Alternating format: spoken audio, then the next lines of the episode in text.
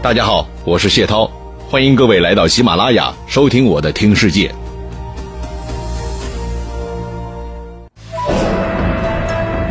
秦，一统天下，中国已成；汉，开疆拓土，民族已成。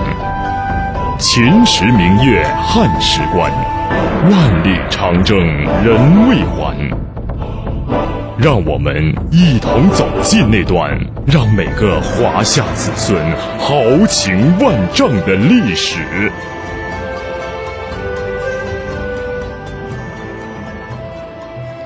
除了大修楼堂馆所、大修长城劳民伤财之外，秦始皇还做了一件让后世人最为不耻的事情。公元前二一三年，一场文化界的空前灾难悄然降临了。这件事儿就是在中国历史上赫赫有名的焚书坑儒。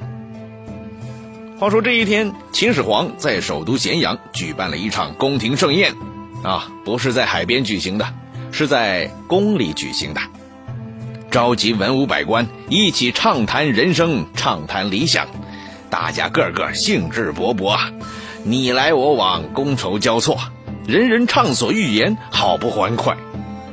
不过，人一多的话，就容易起争论了。一个关于是尸骨还是诗经的问题被提了出来。啊，您别听错了，这个诗是老师的师，古是古今的古。尸骨就是说，是按照古时的传统做事呢，还是按照时下的标准去做事呢？拿现在来说，那就是到底要怀古风呢，还是要追求时尚潮流呢？有一个善于拍马屁的家伙叫周清晨，哎，跳了出来，大呼几声“万岁万岁万万岁”之后，开始侃侃而谈了。想陛下威驾海内，扫灭六合，建立前所未有之帝国。外阙匈奴七百里，内服百姓一归心呐！太初如今千年不遇的太平盛世，这种无与伦比的功绩，早已超越三皇五帝，实乃万世之楷模啊！只有那些瞎子和别有用心的人，才不敢承认我们今天取得的伟大成就。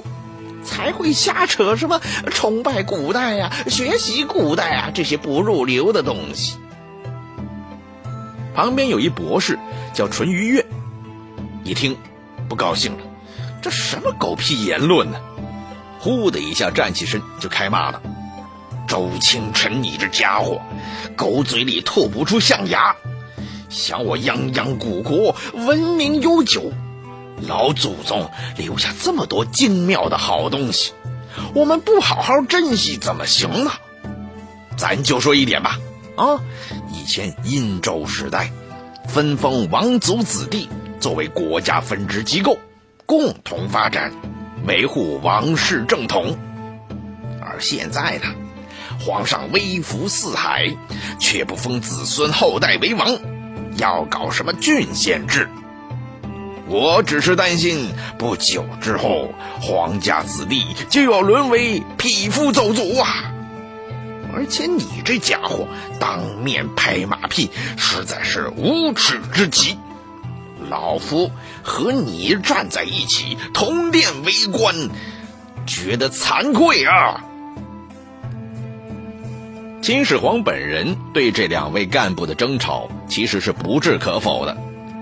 转过头就问李斯了：“啊，丞相也发发言，说说你的意思。”李斯被点名以后，就开始琢磨了：这领导的样子，显然是对这两位意见不太满意呀。如果满意的话，还问我干啥呀？这淳于越嘛，老糊涂。领导统一天下，正是雄心万丈、积极进取。准备全民大跃进的时候，怎么可以提什么尸骨以救今呢？这不是当面扇老板的耳光吗？这周清晨也不对，只会拍马屁，讲讲场面话，半点实在的都没有。也难怪领导听得脸都黑了。嗯，对了，对了，咱们就得冲这个标准讲，讲点实在的，也得讲讲如今当下。确定好自己的基调以后，李斯站起来开始发言了。第一，崇古易今不可取，这种长古人志气、灭今人威风的歪理，应当坚决反对抵制。第二，这种歪风邪气很严重，长此以往，国将不国，所以我们要重视起来。认真对待，严肃处理，要发动全社会来消灭这种不良论调，净化社会风气。啊，这个具体的建议呢，我也先说几条。第一是焚书，啊，对老百姓精神建设没有什么特别帮助的书，一律要烧掉。第二，要严打。对于那些不务正业、空谈什么诗啊书啊、乱发牢骚的，要抓起来砍头；性质恶劣的，得灭他全家。听完李斯的进言，秦始皇满意极了，心说：“还是李斯这小子知道我的心思啊！啊，好，回头得好好赏他。”就这样，秦始皇一声令下。轰轰烈烈的焚书运动开始了。不到一个月的时间，中国秦代以前的古典文献通通都化为灰烬，只有皇家图书馆留了一套绝版的藏书。这对于文化界的人来说，那简直是扯掉命根子一样的疼啊！但这还不是全部，这只是一个开始而已。焚书的第二年，又一场灾祸降临到了这些知识分子的头上。当时这些知识分子的组成包括儒生和方士。因为当时秦始皇已经年纪挺大了，年纪越增长，对于仙丹妙药的渴望就越来越迫切，心情也是越来越急躁，心想着自己都快到入土的年纪了，怎么长生不老的药还没炼出来呢？自己任命的那些方士啊、术士啊，迟迟无法交货，拿不出那些长生不老药，始皇帝很恼火，一火之下就要杀人，下令处死这些术士。这些术士有个为首的叫卢生，他们也不傻呀，一看事情不妙，小命就要不保，那赶紧卷铺盖，收拾行囊跑呗。这几个人，你说跑了就跑了呗，得条小命就别卖乖了。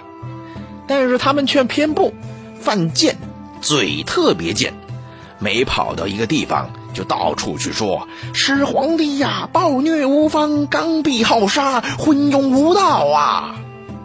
你说说这种话说出去，始皇帝能不知道吗？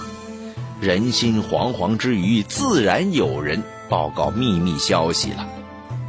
这消息一传到始皇帝那里，老大的面子就挂不住了。